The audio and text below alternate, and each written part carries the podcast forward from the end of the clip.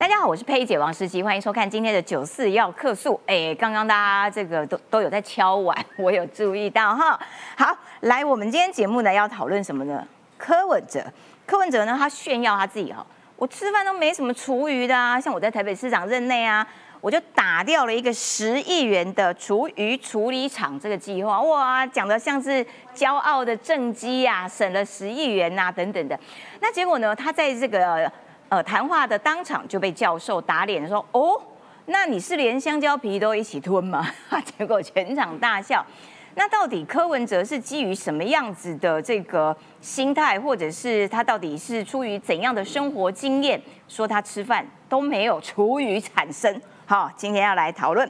另外还要看到柯侯郭三个人。诶，因为牵涉到蓝白河这个议题啦，那他们三个人呢，今天早上同时出席了葫芦寺的一个宗教活动。好，那结果瞧位置瞧了八次，为什么呢？因为柯不要跟侯坐，然后呢，哇，这边东瞧西瞧，瞧了八次啊，终于分开坐了。但是郭跟科是坐在一起的。好啦，那蓝白河看起来这个连座位都不想坐在一起，到底能合吗？侯友谊说了，火车过站不等人，明天火车最后期限，你要上车的，明天之前要给我上车。哦，话也讲得越来越硬了哦。哦，今天来好好的讨论一下。另外还要来看到，哎，事实上立法委员的席次。才是施政的重中之重啦，哈。好，那么现在日本的学者小笠原新信，他到目前为止的判断是认为说，民进党恐怕会立立委无法过半，所以我们今天要好好的来盘点一下他这样子判断的基础有哪一些是超级战区。民进党还得再多加把劲的地方。好，最后我们还是要看到这个解放军哦，他的共机共建不是不断的侵扰台湾吗？结果从这个划线图上看起来，他们的共机共建侵扰其实就是在跟山东号一起联合做演训。哎，他们演训的密度真的是蛮高的哦。那台湾应该用什么样子的方法？来做音译呢？今天都会有深入讨论。好，赶快来介绍今天的来宾。首先欢迎的是最专业的政治幕僚吴坤玉大哥。哎，大家好。再来欢迎的是立法委员，同时也是民进党发言人林楚英。佩姐好，大家好。再来欢迎的是桃园市议员于北辰将军。十七好，大家午安。待会我们一起加入讨论的还包括了台北市议员要参选大安区立法委委员的阿苗苗博雅。好的，一开始我们就要来看到这个。柯文哲他昨天在出席一场，他在谈大谈他的能源政策，哇，这个近零碳排啦，哦，这个核能呐，怎样怎样啊，哦，像我在市长任内啊，我就打掉一个十亿元的厨余处理厂啊，因为我本人吃饭没有厨余，我们来听听看他怎么讲的。只减碳，不要用意识形态来处理国家的问题。举办能源政策会，柯文哲谈减碳环节，还搬出担任市长时的往事。环保局说他要盖一个。那个厨余处理厂，我说要多少钱？他说十亿。我跟他讲说，我吃饭从来都没有什么厨余。特别以自身不留厨余为例，但被柯文哲找来的台大农经系教授吴佩英直接这样说：不应该有厨余哈。所以我就蛮好奇的，你是不是连香蕉皮都吃进去？啊？哦，除了那个以外，所以可以除很多种啊。小小调侃的柯文哲，这场政策会与会的还有台湾碳净林学院理事长吕学海。不过，民进党立委踢爆吕学海过去可是前科累累，被踢爆侵占行政部门的补助款，挪移来办自己的活动，图利自己，还包括积欠薪资。请问柯文哲是要为他的这些不法的行为？来背书吗？这让绿委质疑柯文哲规划的禁零政策不够专业。不仅如此，柯文哲日前直言农民保险是大撒币。民进党立委参选人吴英宁反呛柯文哲胡乱批评，更爆料，二零一五年柯刚当选台北市长，到彰化参观农产品，语出惊人。他就拿起一包米，敲他自己的头说：“哎，这个米怎么是硬的？”跟他解释说：“哎，市长米本来就是硬的，尤其这个是真空包装。”可是他根本没有想要。理解，维宁炮轰柯文哲没有心想理解农村，更没把农民放在眼里。柯文哲想借能源以及农业国政炮打执政党，但就怕还没加分先十分。怎么办？我白眼已经翻到外太空了啦！这个要请坤一哥上来跟大家好好解释一下，到底是怎样啦？他吃饭没有厨余，所以他要教育大家吃饭都不要有厨余哦，了不起了！你要教育大家，你哪位呀？所以他当场就被人家吐槽，哎，你香蕉皮都吃哟。好，这个从昨天这条新闻出来以后，网络上面大家就开始发挥创意了。哎，好，开始想象啊，吃香蕉不吐香蕉皮，好啊，这个吃西瓜啊，它的西瓜是连西瓜皮对，连西瓜一起吃啊，所以人就贴了一个大河马的嘴巴，凤梨凤梨皮，对啊，吃你给我吃，对，然后那个先贴那个河马，因为河马吃吃西瓜是整颗吃的，好，然后这个。这个凤梨啊，凤梨它也不削皮，它没有厨余。凤梨渣渣的，刺刺的。对啊，吃鱼不吐骨头，好，然后哎，鱼刺鱼刺鱼刺好。鱼刺鱼刺，它喉咙应该有那个那个那个牙，好，就跟那个有某种鱼一样，可以把鱼刺都给它嚼烂的。好，然后所以啊，这个呃，所以有人说他是什么现代晋惠帝，对不对？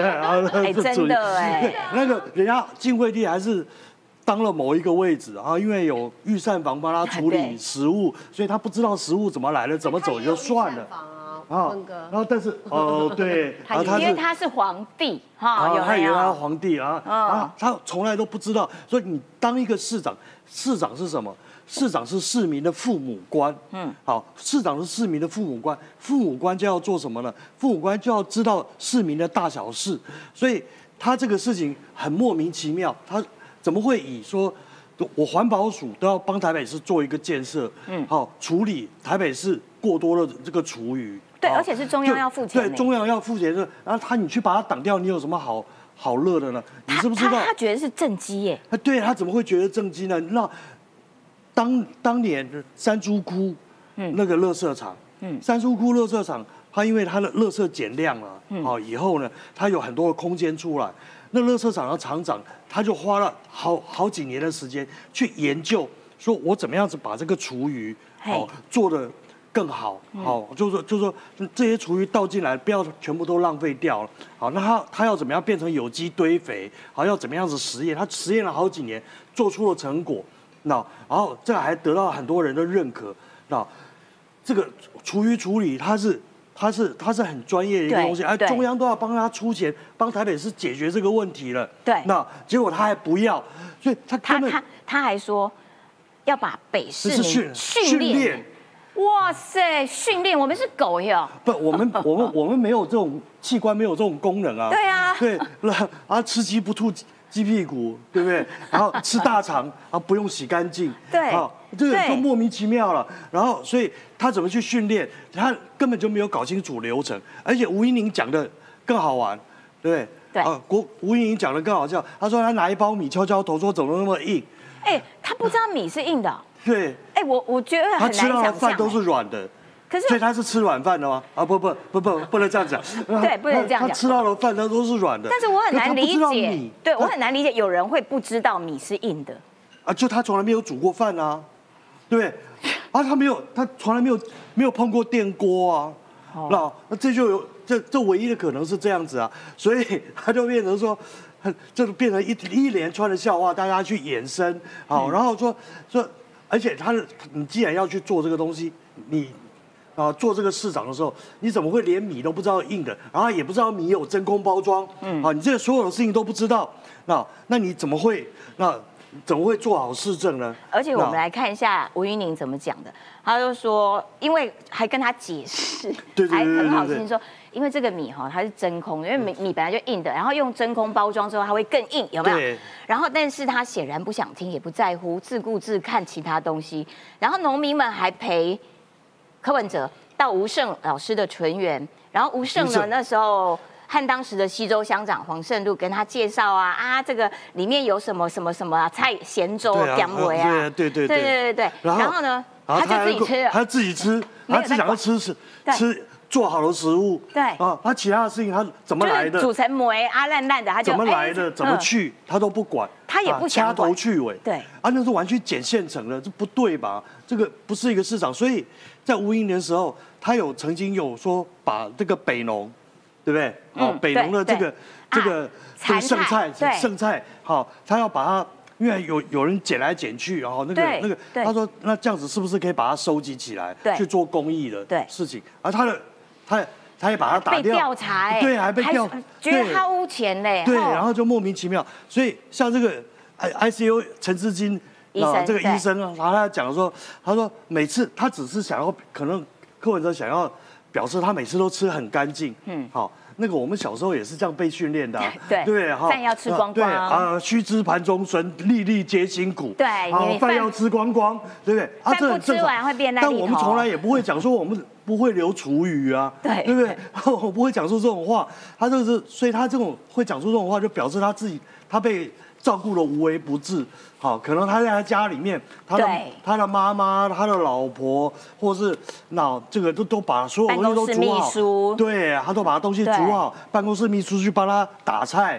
哦，然后剩下的东西他都是别人帮他处理掉，所以这就是什么？他就是有人把其他的厨余都处理掉了以后，他吃他捡现成的，他吃现成的，他觉得这是理所当然的。嗯，啊，那不是现在晋惠帝是什么？啊，对，哦就是晋惠帝，对对？了解，感谢坤玉哥，就是说这个人毫无生活经验，他完全连尝试，就是我们都觉得，哎，这怎么会不知道？他连尝试的水准都够不上。可是柯文哲是真心不知道，哎，所以呢，他也不，他也不想听，就是要告诉他，但是他也不想听。所以呢，这个陈志金医生才说，因为你真的被照顾的太好了，你的妈妈、你的太太都把你每一餐餐餐，哇，你只要饭来张口，茶来伸手，你根本不知道说，哦，这个鱼有鱼刺，你根本不知道对鸡。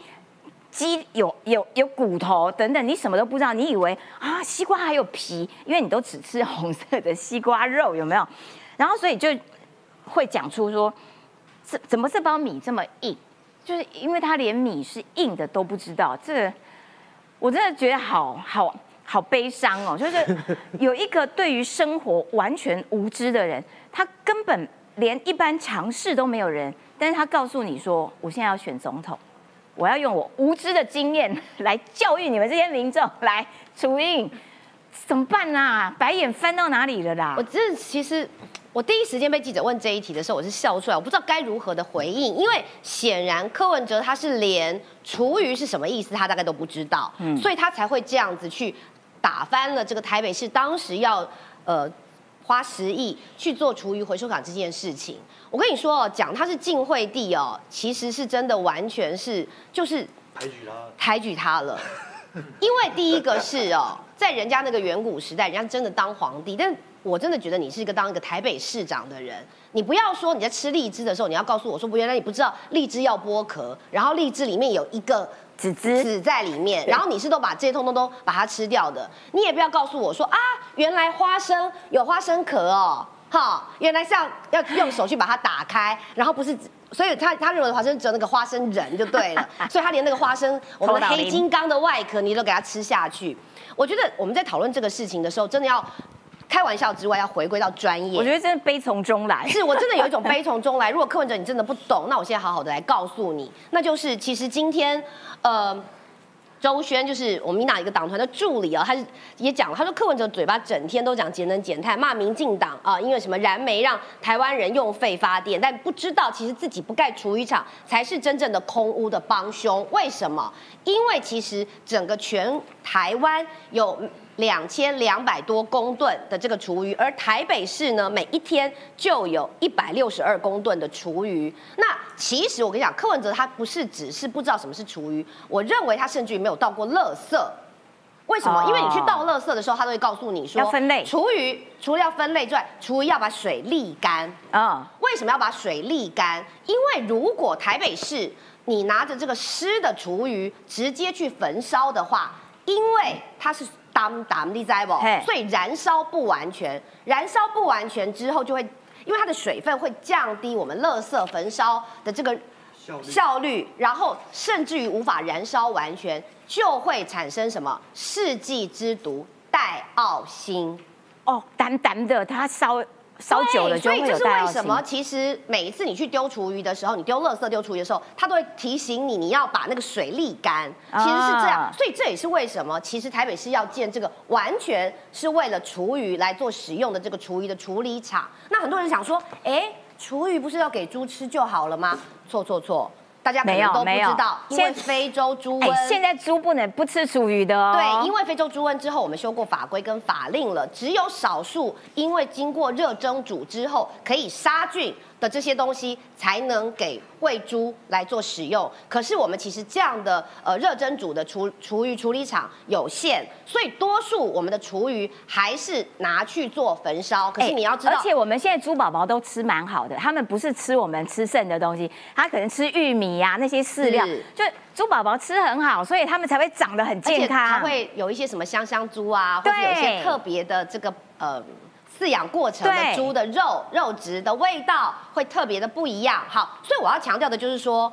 柯文哲，你身为一个台北市的市长，如果你连这个台北市处理垃圾、处理厨余的这些更科学的、更先进的、更好的技术的方法你都不知道，结果你现在要选总统，你在一个叫做近零碳排、永续未来的政策上面大闹笑话，然后在那边夸口自己都没有厨余，所以说我不需要十亿来新建台北市的厨余处理的这样的厨余处理厂。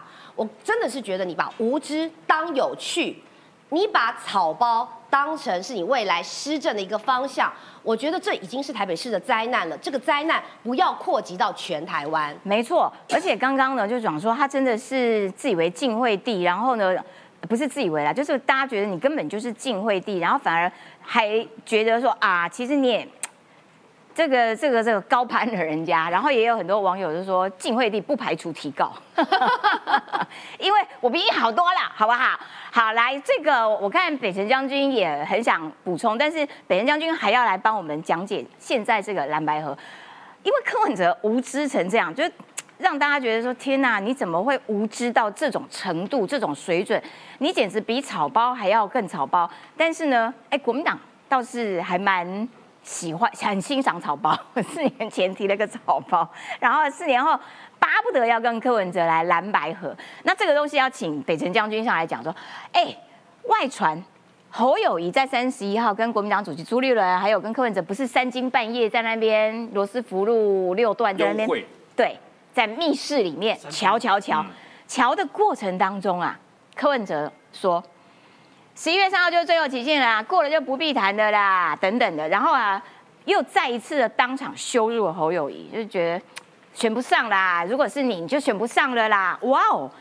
结果侯友谊火大呢，哈啊！到底现在蓝白河国民党还真的持续要热脸贴冷屁股吗？呃，这蓝白河哈，在没有发生柯文哲对于厨余处理的这个这个所谓的高瞻远瞩的政策的时候，国民党可能还有一点点指望。发现柯文哲是吃鸡不吐骨头的，嗯，哇，多可怕、啊！可怕！吃鸡不吐骨头、哎，国民党小心喽！对，一口吃掉你，我吃掉连骨头都不吐出来哦。啊柯文哲说没有没有，不吃鸡不吐骨头啦，因为我吃的鸡都没有骨头，所以辛苦佩奇了，辛苦柯妈妈了，对，都帮他处理掉了。哎，真的，对，所以柯文哲他的想法是鸡是没有骨头的，哦，他不知道鸡有骨头，它跟阔鱼一样是在地上。浮动的哦，原来鸡不是阔鱼，原来鸡有骨头，鸡还会跳嘞，所以我就讲，如果国民党知道柯文哲是吃鸡不吐骨头的，你跟他合作会很可怕。嗯，那么那一场优惠哈，侯友谊非常生气，所以我说当天晚上侯友谊出来的脸色是铁青啊，嗯，是铁青，所以侯友谊马上受了不忍了啦，我跟你讲啦。十一月三号最后期限了，过了就不用再谈了啦。然后我告诉你，国民党的总统参选侯友谊，我就告诉你，火车过站就不等了，时间也不等了。可是我放心，告诉你，吃鸡不吐不吐骨头的人，马上就有话可以讲。火车过站不等，我坐下一班不就好了？这很厉害啊！哎。因为侯友谊啊，他蛮有意思的，他也是一直在设定一个最后期限。是是。本来说那个 D day 是什么十月二十五号，哎，然后现在又变十一月二号。对。他自己在往后退。本来是光复节啊，现在万圣节都过了啦。对。对不对？他就说那就十一月三号了，那十一月二号了，三号反正就是火车过就不等了啦。侯友谊别忘了，柯文哲还有下一班火车。说的也是。你不等郭台铭的车就上来了。对，你要不要怕？火车是 cycle 的哦，它是不断在循环的哦，还有下一班哦。你用火车是不对的啦，对不对？那那为什么这个侯友谊气成这样？气死了！侯友谊为什么被羞辱了嘛？我是铁汉呢，我是硬汉，我是秃子燕子，我是汉子哎，嗯，我没有满头大汗，我是很有魄力的。你看第一次见面讲什么？柯文哲对侯友谊说，呃，柯志恩跟韩国瑜出来都比你强。侯友谊，好羞辱啊情何以堪呐、哎，真的很羞辱。你真的满头大汗啊！说你满头大汗的都比你强啊，嗯对不对？美白小腿也比你厉害啊！你侯友谊剩下什么？你真是满头大汗，所以他生气啦。嗯侯友谊非常愤怒。不管怎么样，我也是朱立伦前刚独断提出来最强的。我讲是前刚独断哦，不是经过民意哦，他是前刚独断最强。所以在朱立伦眼中，侯友谊是最强的。可朱立伦到处跟人家讲，如果侯友谊自己选赢不了。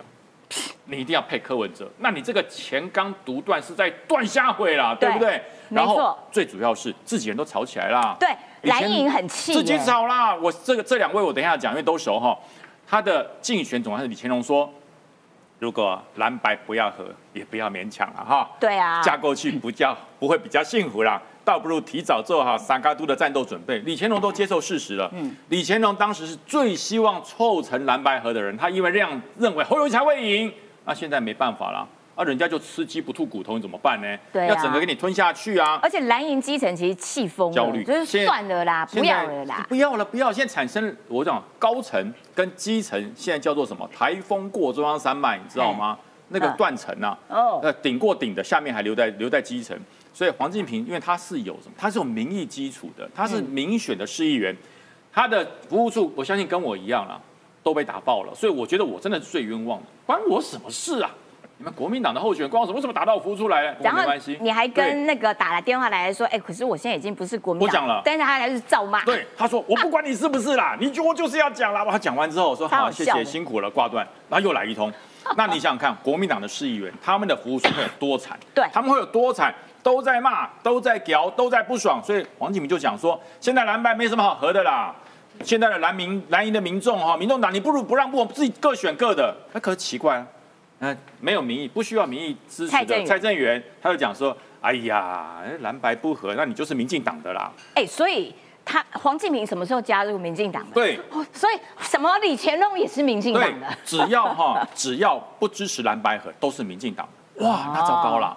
哦糟糕了那那糟糕百分之六十希望民进党下台换人执政的人，可能这个变数要改喽，哦，要改了，要改了？。因为蔡正元讲的啊，啊你黄建民不支持蓝白合，民进党的啦，李乾隆民进党的啦，都民进党，你全家都民进党的啦，那你剩下什么？你剩下什么没？有了。其实就是说蓝白这件事情哦，已经讲那么久，然后可是看起来反而是越吵越凶。这是今天早上的这个呃宗教活动的场景哈，结果呢位置瞧八次哎，瞧八次哎。科比就不要跟猴做哎，然后他还说：“我跟你讲，他换第九次我就抓狂了。对，都已经换八次，我就死就不要跟侯友谊做。生气了。然后你知道吗？他们在瞧位置的时候啊，因为那个在地的议员什么也都到嘛，然后在地还有游淑慧，游淑慧就站在后面，游淑慧说啊，算了啦，算了啦，不要做啦。我觉得那个场景真的是荒谬。已经浮上台面了，就是两人互相不爽，已经浮上台面了。就是每一次你叫他做一次，他就不爽一次嘛。所以柯文哲瞧就我不要瞧嘛，你不要拉走，我就要坐这里，不可以吗？对不对一直瞧一次、两次、八次，你再瞧我翻脸喽，就这样子。你再瞧我哎变脸喽。那黄旅也实在是很不长眼呢，就硬要把他们两个拉在一起，硬要拉。因为不拉就变民进党啦、一定要拉。你只要不赞成蓝白合，你就变民进党。他是台北市长部的主委，说的也是他怎么可以变民进党？又被蔡正元归类为民进党。如果你你不让他合在一起，蔡正元就说啊，你们都民进党的啦，嗯民进党越来越大了啦。我跟你讲哦，那百分之六十在减少中啦，你们不合就越来越少啦。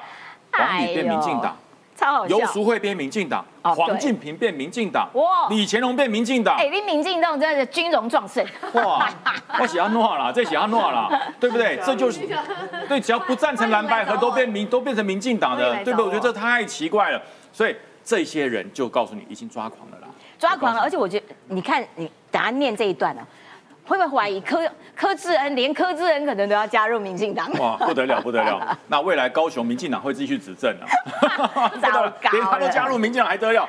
国民党智库执行长柯志恩在一号接受真人节目访问的时候，他说到哈，郭台铭递交联署书一个事情，我来跟大家讲。当柯文哲人跟侯友谊在争谁当谁正谁副的时候，还表达郭台铭，别忘了老郭，老郭很厉害，有自有有对台湾有贡献哦，他是最大的合作，最大的公约数。可是不要忘了，郭台铭从头到尾都要当正的，要当大哥做四年，可是柯文哲从来没有去跟郭去辩论过从来没有辩论过。那如果侯友谊的跟蓝营支持者希望国民党是正的，那就不要忘了郭台铭也要当正的。但柯文哲从来不提这样的状况，反而一直说表达善意，他在骂善意柯文哲对，在对搞柯文哲，让郭正营觉得可以合作无间，所以柯志恩讲的很清楚嘛，对对不对？你不要以为姓柯的都挺姓柯的哈。对，他没有挺哦，对对不对？他没有挺哦，所以为什么？那其实呃，柯文哲有对他递出善意，哎，他说、啊对对，跟侯跟侯友谊合，我不如找韩，我不如找柯志恩，对不对？对都比你好，没错对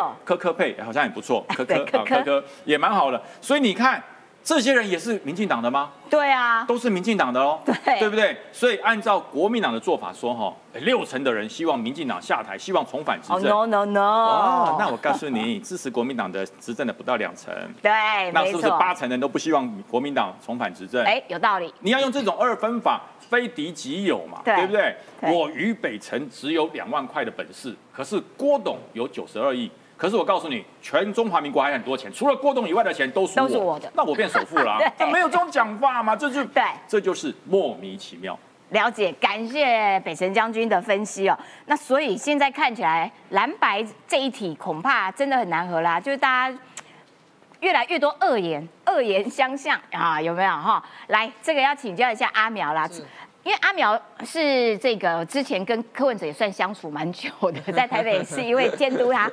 你先从这个厨余这件事情，哎，他真心觉得这是他的政绩，然后再来看到现在目前的蓝白和彼此怨言不断，然后民进党的储备党员啊，我看起来人数越来越多，你怎么样看待这样子的局面？其实柯文哲的厨余的事情，当然比较多人在讨论说，哎，是不是只会吃不会煮哦？然后呢，这个从来也没有帮忙收拾善后过，对啊才会有这样子非常搞不清楚状况的发言了。不过，其实他这段话里面真正的美感哈，是在他后面讲说，因为他吃饭都没有厨余，所以台北市的厨余处理厂要花十亿，他把他计划打掉。嗯，这其实是一个他的这个施政非常大的缺失哦。嗯，我在跟各位报告，其实生职能厨余厂哦，它的用途很大。台北市现在一天哈大概有一百八十几吨的厨余啦。那这一百八十几吨厨余里面呢，我们每一年要编列上千万委外，把它运送到中南部去堆肥，因为我们自己没有能力处理。哦那所以这个生殖能厨余厂哦，它的好处是说盖好了之后，台北市就可以自己每天处理掉两百吨的厨余，就自己的厨余可以自己处理，而且每年还可以发电一千一百八十万度哦，它是一个非常好的建设。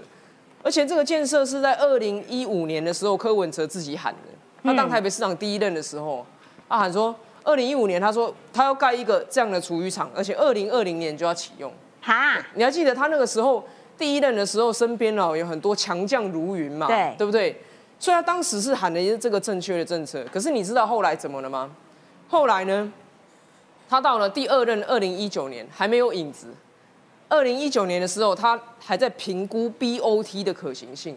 嗯，而且这一评估呢，评估了超过两年了、到了二零二一年，可行性评估都没有完成了，哼一直到他卸任，这个事情他二零一五年第一任喊了，到他卸任的时候，连影子都没有哦，。所以本来是他的证件，后来没有落实之后，然后就还骄傲变证件，然后没有完没有落实，然后变政绩。讲白了 就是，明明是自己做不出来，对现在换一个方向说，哦，我觉得不需要做，所以我把它打掉。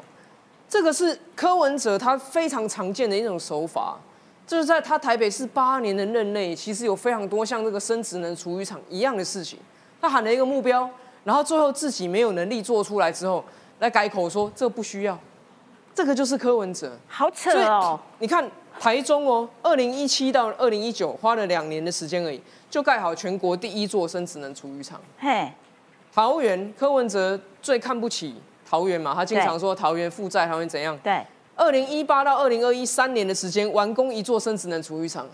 哈，柯文哲花了八年的时间，现在要选总统来告诉他说，因为我吃饭都没有厨余，我要教育市民，哈，把厨余都吃下去，所以我不要盖这个厂。这就是柯文哲。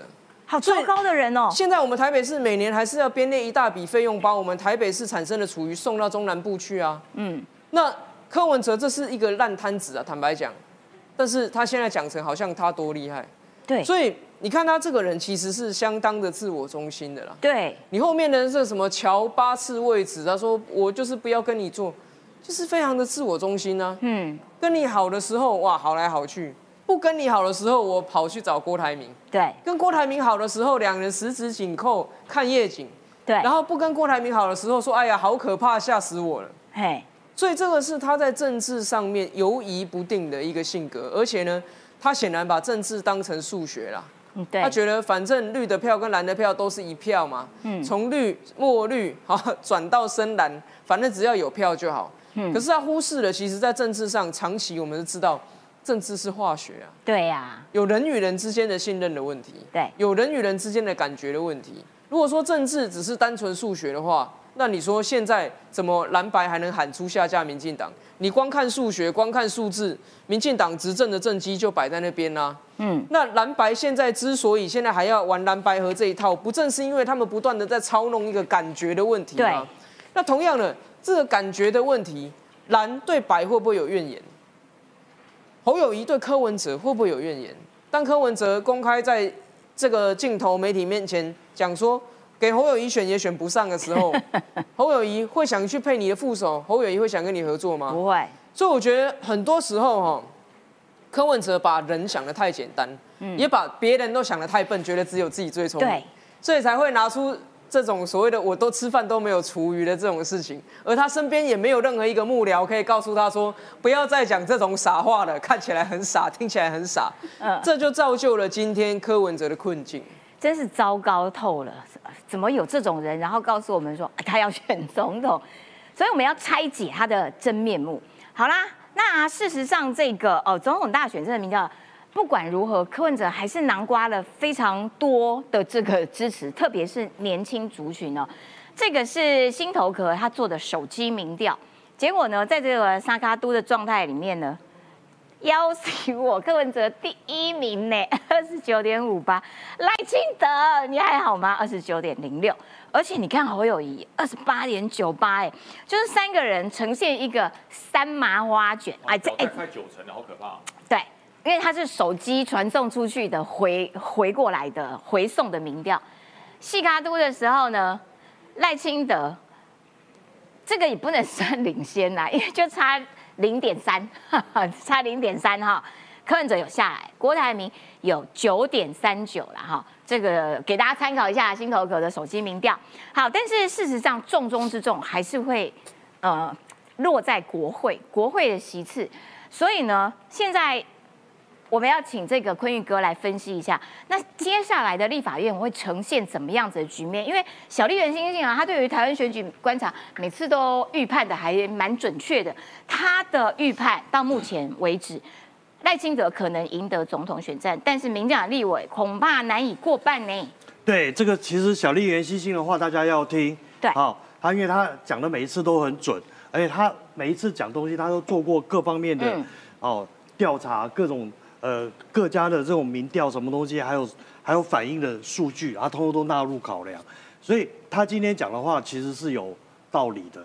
好、那么在赖清德的这一个部分呢，就总统这个部分，因为蓝营的彻底分裂，你就在坐个位置都可以这样子瞧瞧瞧瞧瞧八字，好，那个要谈要要结合起来的几率是非常低，而且双方都已经恶言相向，嘿，所以赖清德总统应该没有问题，但是立委方面可能会有动摇，然后因为的确现在的民间有一种声音，嗯，好，会说，呃，啊，民进党执政太久了，都没有人监督啊，嗯，然后然后他们这个什么一党独大不好啦，哈，嗯。然后要要给他们这个制衡一下啦，啊。哈，会有这种声音，会有这种想法，这也很正常，因为你执政八年以后，一定会有这种声音，那但是所以他就认为说，那这个民进党的立委席次恐怕很难过半，好心头壳也有做政党票的这个民调，但是因为他是用手机，所以我一直有点不无法确认真现在在现在在。呃，手机的民调其实争议很多。对好，现在很多的民调里面都是，呃，市话跟手机，对好这个对这个各哎半，对要有趴对，数要各半。然后，但是通常市话的里面，嗯哦，他的在赖清德跟侯友谊都会赢比较多。对，好，但是在手机里面，呃，柯文哲就会赢比较多。好啊，因为很多年轻人是这样子想的，或是手机族，好，那他。会去回手机民调，很多所谓的手机族。对，像我就不会去回手机民调，因为我老人家。对我也不会，我也 老人家。我老人家好，然后好，但但是有些人就是手机组，在他因为他的资讯来源都在手机上面，所以他就很容易接收手机的军跟他互动，然后去回民调。那这一批人是本来就是柯文哲比较强的支持者。看到这个，我觉得啊。天哪，差这么多！哎，国民党三十六点八五，哎，政党票，民进党才二十六，差了十十点多，哎。那这个就是国民党这个这个数字，我其实是存疑了。嗯，好，就是说民进党虽然可能会输一点点，好，但是没有输那么多。嗯，好，那么说民众党十六点七，只有十六点七九，跟他原来本盘差不多，我觉得也没有那么低。搞不好他，原来原来蓝的，其实他所谓的三十六点多了，他应该。国民党的本盘大概就是在二十五左右，对，哈，差不多，差不多二十五啊，顶多给他好一点到三十，差不多了。剩下的还可能有一大部分，他其实是是挺科逼的啊。但是挺科逼的人，这个中间可能也不见得是挺民众党啊。到时候到时候投票的时候，他会去投民众党还是挺投国民党，那是一个很大的问号。嗯，这件事情，小丽原新信所。提出来这个概念，我觉得是值得参考。值得参考是什么？也就是说，你民进党那那个所有的大大小小的啊政治人物要要加紧努力。好，你不要不要小看这件事情。啊，我举一个，我常常举一个例子：四大公投之前，前一个月、两个月的所有的民调，全部都是输了。对。啊，全部都不会过。啊，但是那个民进党。民民进党他就是毛起来，赖清德带头毛起来，一千场座谈会，对，苏贞昌也下去，对，好，一千场座谈会给他开下去，啊，最后四个都赢了，他就翻盘了。好，民进党哈，我这样讲，民进党那个那个顺风顺水的时候哈，不见得。很可爱，嗯，好，民进党逆境中民进民进党遇到遇到风急浪大的时候，对，我告诉你那很可怕。而且我知道四大公投，你举这例子超太好了。四大公投连民进党自己内部的民调都没有料到说四个都会过关，对对对对对对，他们也以为说啊应该会有一个没有过，结果四个全过。对，然后呢，民诶这个民调要怎么样解读？因为呢蓝营总是说。朱立伦啦，很呃超爱讲的，说有六成的民众希望这个下架民进党，那可是真的应该这样解读吗？当然，我跟你讲哈，这个政治的问题，他他们一就国民党跟蓝，就是所谓的非绿阵营，一直打错一件事情，一直要下架民进党，下架民进党，把它当成一个一个主题来打。但是政治里面，政治诉求里面很重要一个概念是，它是要被取代的。我随便举一个例子，对，随便举一个例子，大家很讨厌，就是中国大陆民众也不喜欢习近平啊，对，好，但是你知道为什么李克强一死会引起那么大的震荡？因为大家以为说换掉习近平，我可以换李克强上来取代啊，然后我还可以延续现在的那个那个那个稳定，或者是或者是这种人生活。可是那这个这个，如果现在李克强走了，那习近平。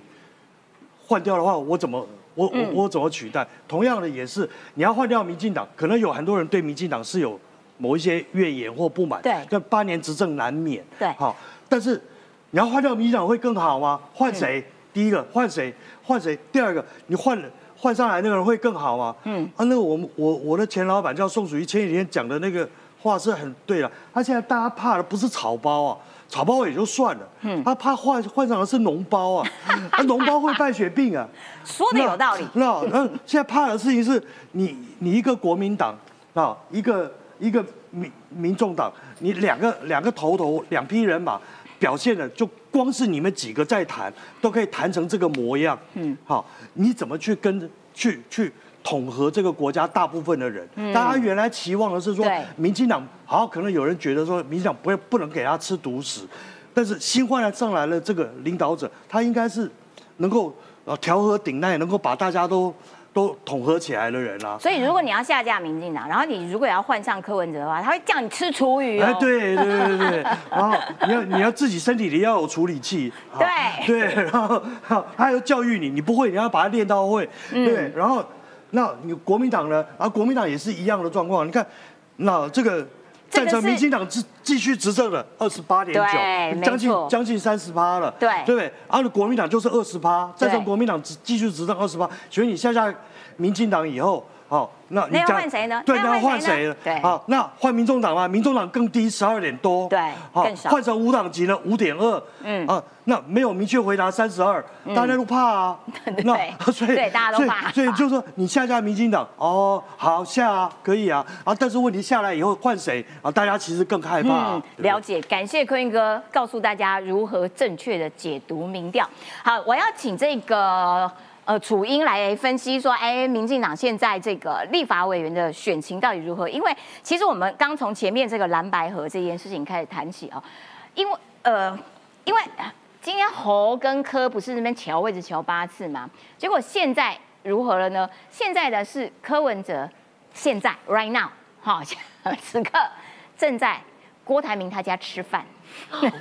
哇！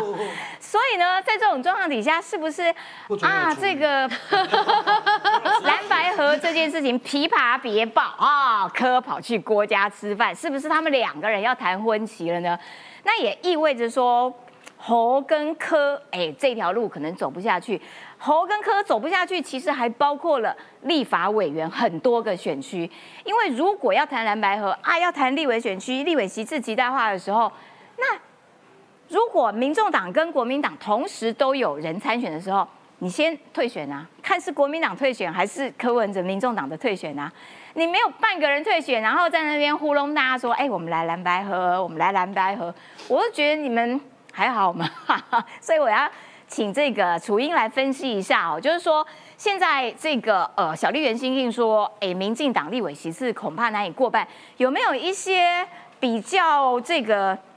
呃超级战区，嘿，对民进党来说，有没有重点要抢救哪一哪一些席次的？呃，应该是这样讲啦。我相信这个呃小丽媛教授他对于台湾的政坛的解析都是非常精准的。那他的这样的一个说法，事实上我们也都有收到这样的类似的讯息。所以对于立委席次过半，我们一直就是努力的去做，然后希望它是我们的一个目标。就像刚刚所讲的，下架民进党，那你上架到底上架谁呢？我觉得在上一次我们现场选举的时候，其实我们那时候就感受到了下架民进党。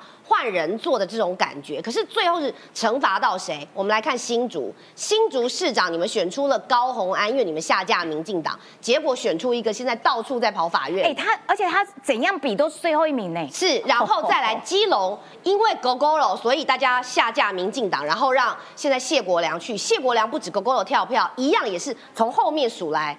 对哦倒数的，然后再来桃园张善政帮你们把台积电给赶走了赶走，这也是下架民进党的后果。所以有的时候我会认为是说，好，你会说啊，你是民进党，你当然帮民进党拉票，但是我只请大家现在回去看看那个去呃，就是。去年算去年吧，前年、去年，好，去年多才不到不到一年，哈，这个时间，然后你们几个下架民进党，最后你们得到的是什么？是这些区域的民众现在自己受苦受骗，或者是整个素质变得更差，环境变得更差。新竹是已经第一次段考完了，结果小学生的英文教材还没有教下来。你想想看，你听过这样的事吗？但是这就是下架民党候选人上来的。嗯嗯，但是我也必须强调，在这样的过程当中，我们可能要更努力的让大家知道，就像刚刚我看到大家很多的留言讲，要下架民进党，上架共产党嘛。哦好好，这种也是哦非常可怕的。上架徐春英哦，哈，吓死人！是，但是我也必须说，我们确实是有一些区域，你在做民调的时候不是那么的呃乐观。包括我想要提到中二选区，因为大家可能看到我就想要中二选区，想要林静怡啊，比如说静怡在民调上面其实也是呈现一个吃力的。不过有一些区域它可能是有地方家族、地方政治的关系，所以你在做民调的时候，我问你，你接到电话，你好意思表态说你支持林静怡吗？因为你可能不知道打电话来的人到底是真哎正呦的，就是那种恐惧的。对，因为我也必须说，像以南投来讲好了，马文君那一区，呃，我陪那个蔡明轩开记者会的时候，他就讲过嘛，今天看板放上去，都说好好好给你。但是呢，明天屋主就说：“哎，拜托拍拍谁啦？我给你集齐，然后啊，可是那个看板可不可以拆下来？”所以啊同样的道理，你回到南投的时候，虽然说蔡明轩的支持度、知名度直急起直追，从后面输十个百分点，现在已经快五五波，可是你去做的时候，他们还是会怕。那么几个在中部地区哦，你看到的这个状况，确实我们是五五波，那么你就会发现说，呃，比较。吃紧一点，也没有这么的乐观。好，那有些地方上面的因素，这个我们都放在心里，我们也会努力，然后来重点的来呃尽量的去宣传这些候选人。那另外，其实我我也不认为国民党的状况是好的，包括刚刚我们看到的呃以那个呃。New Talk 的这个手机民调政党支持度来讲好了，如果国民党支持度高达百分之三十六点八五哦，我认为第一个要检讨是侯友谊。那为什么你的个人的总统支持度才百分之二十几？只有政党的一半，只有政党的一半。那么你说这样的支持度回到了立委选举的时候，蓝白真的有和吗？蓝白其实彼此之间也在卡位置，就像我们今天早上看的，哎，连椅子都瞧不好的时候，我问你。这这这些人对在一起拿到政治的权利之后，他们有办法合作吗？而且你知道吗？连坐哪里都不行哎！而且在讲在讲蓝白河的立委席次，侯友谊每一次出事都是出在椅子，对，你看跟韩国瑜那一次有没有？对哈，他真的跟椅子犯冲哎！啊，对侯友谊啊，你以后都站着好了，不要坐，不要坐，真的 难怪哦椅子真的跟你很难怪有时会直接说啊，都卖谁啊，都卖谁啊，不要坐，坐了就出事。好，这讲到蓝白的这个立委的席次的时候呢，事实上就真的。瞧不出来啦，因为你看哦，前几天不是在宜兰吗？然后柯文哲啦、什么侯友谊都在宜兰嘛，结果民众党提名的那个，我忘了他名字，哇，从头到尾都臭脸，想说你们要和，结果国民党、民众党通通都提名，但是呢，立委席次有一个很重要的，就是大安区，来阿苗，是这个台北市哈，现在啦哈，现在这个飞蓝哈有四席立委嘛。嗯，那这四席立委，当然，比如说像 f r e d d y 那一区，现在 f r e d d y 是交棒给吴佩吴佩好，然后这个呃王世坚那一区本来是何志伟委员，那现在是王世坚出来选。那吴思瑶委员那区，当然因为他是深受肯定啦，我想这个他的选情相对也是稳定哦。不过目前照现在看来，台北市好港湖区跟大安区其实是。这一次，我们真的平心而论啊，这一次到底在台北市是不是能够继续维持住好这个蓝绿的军事啊的一个关键的选区？至少就我这边来看的话，因为大安区过去啊蓝营的基本盘是六成啦，六比四啦，对，哦，非蓝都要从落后二十趴开始追。那可是这一次呢不一样哦，不一样的点是在于说，我们民主大联盟推出。候选人就是要诉求这一次大安区要超越党派，要超越蓝绿。为什么？因为国民党真的太看不起大安区啦。对呀，为了要让罗志强可以把户籍迁回来大安区选立委，竟然没收了大安区一年的立委，让大安区立委开天窗。没错，都已经民主化三十五年了，竟然还有这种权贵私相授受，去没收民众补选立委权利的行为。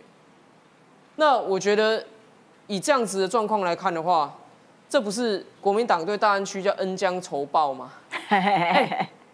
从来大安区选立委的时候，都是选给国民党来做哦，对你这么好哦，你都不用做事的时候，哎，你们不准含扣哦，你都不用做事哦，因为现在说，哎，一年没立委有差吗？很多国民党说，哦，没差，那不就是你没在做事吗？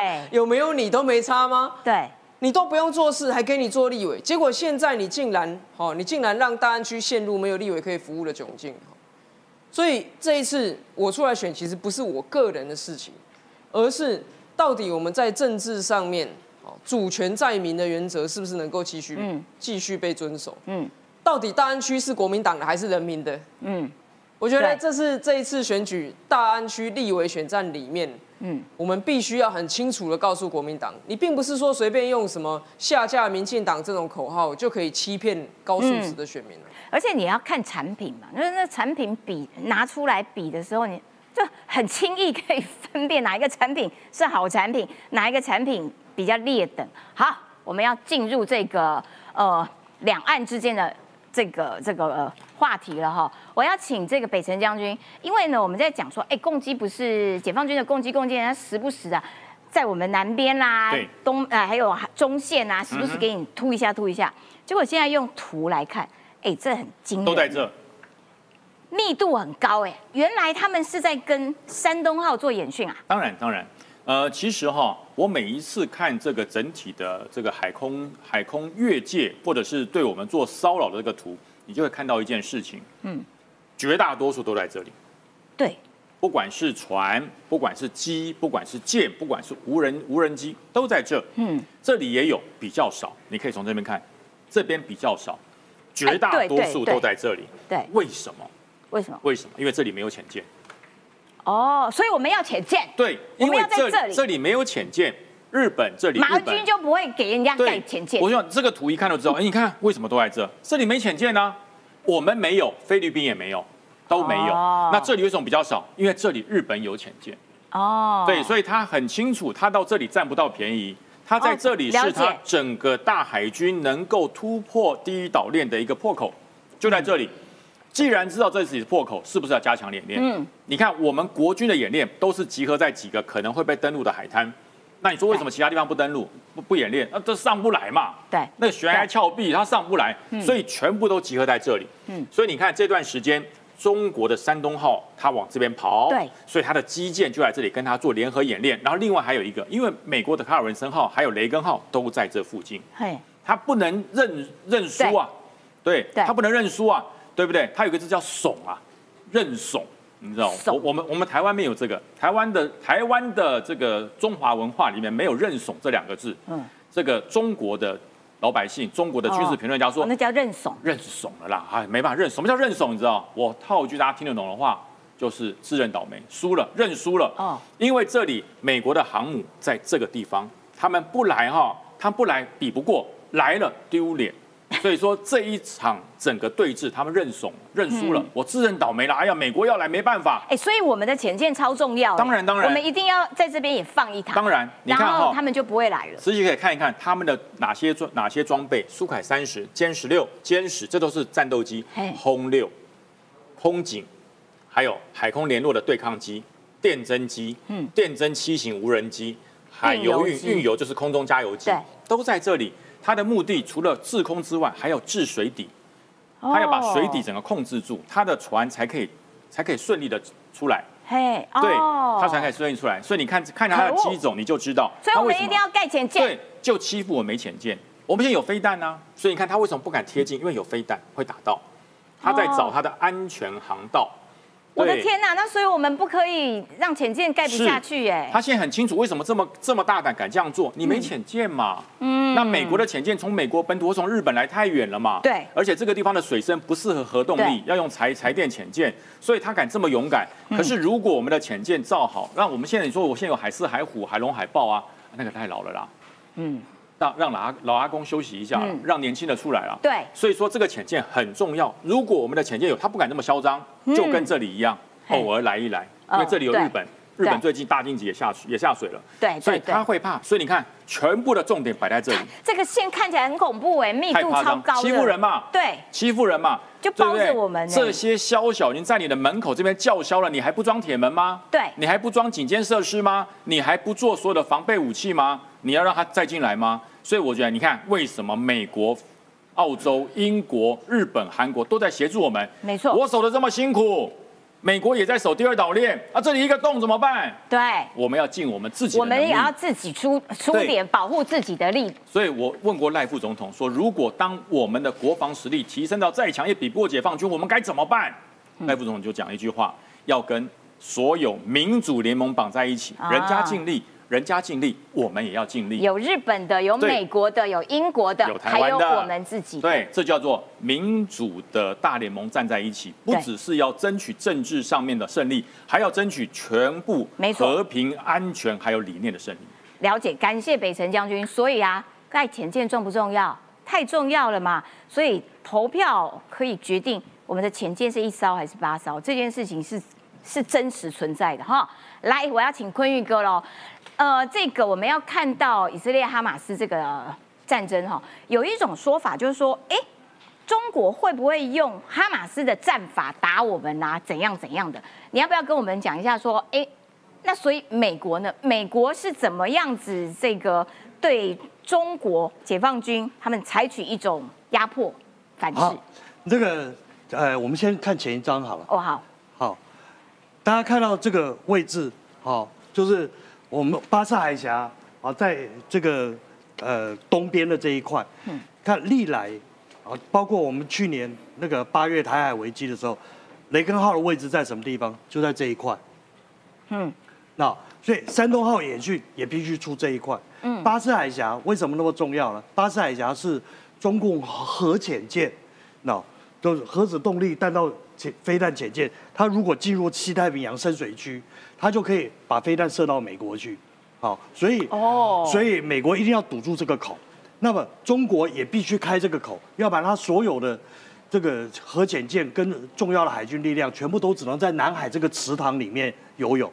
嗯，好，他出那个那个像个游泳池一样，他出不去，出不来。好，所以他一定要打这场仗。好，这就是雷根号所在的位置。那么山东号演训有时候往这边跑，那往这边跑的意思是说，我不是那狭路相逢勇者胜，我不是没有办法威胁你，我也有山东号，我一条不如你，那我就两条。啊，其实中国的航母跟美国的航母根本就不是同一个档次的东西。好，啊，美国的一条那。所谓的次级的啊那种战呃，就是说登陆舰啊改装的航母轻型航母，那它的战力可能都比中国那个航母要强。然后中国山东号那个滑跳甲板啊，因为它有一个角度，对，所以它上面那个歼十五它没有办法满载重量，好这样子起飞，所以它只能载四颗飞弹。然后，要不然它油料就要减少，它要航程远，它就不能带飞弹；它要带飞弹，它航程就飞不远，所以它的战力根本就不行。那个就拿来吓人的，要不然当饵了。好，所以美国人说：“你你要威胁我，你要给我亮剑，那我就亮两只啊！”啊，所以卡尔文森号也来了。啊，山呃雷根号也来了，我就包夹你山东号，我看你怎么玩。而你再派再多的解放军军机出来也没有用啊。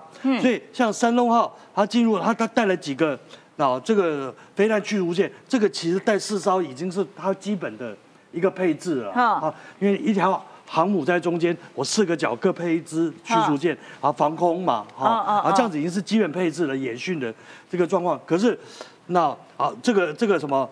这个卡尔文森号或者是什么啊，就过来把它包夹，所以逼了解放军啊，他又要突然派出三批次六艘船，哦，赶快出来支援他。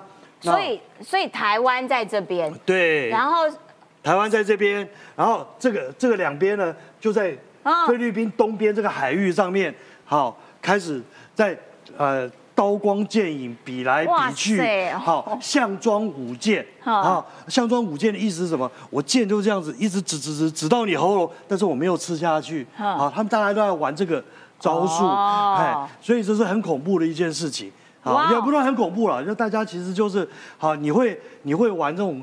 哦，军事恫吓我也会玩啊！我美国人玩军事恫吓是老手了，而且谁怕谁，而且我的剑比较厉害，还比较大只，对，而且还两支啊，他是这样来来来来弄老共的哦，了解。好，然后所以像这个美国一方面在做这个军事部署的时候，他还是把抗中准同盟，他是透过日本、澳洲、菲律宾、大马这些国家全部都串起来，因为所有人都感受到这个这个中国的威胁。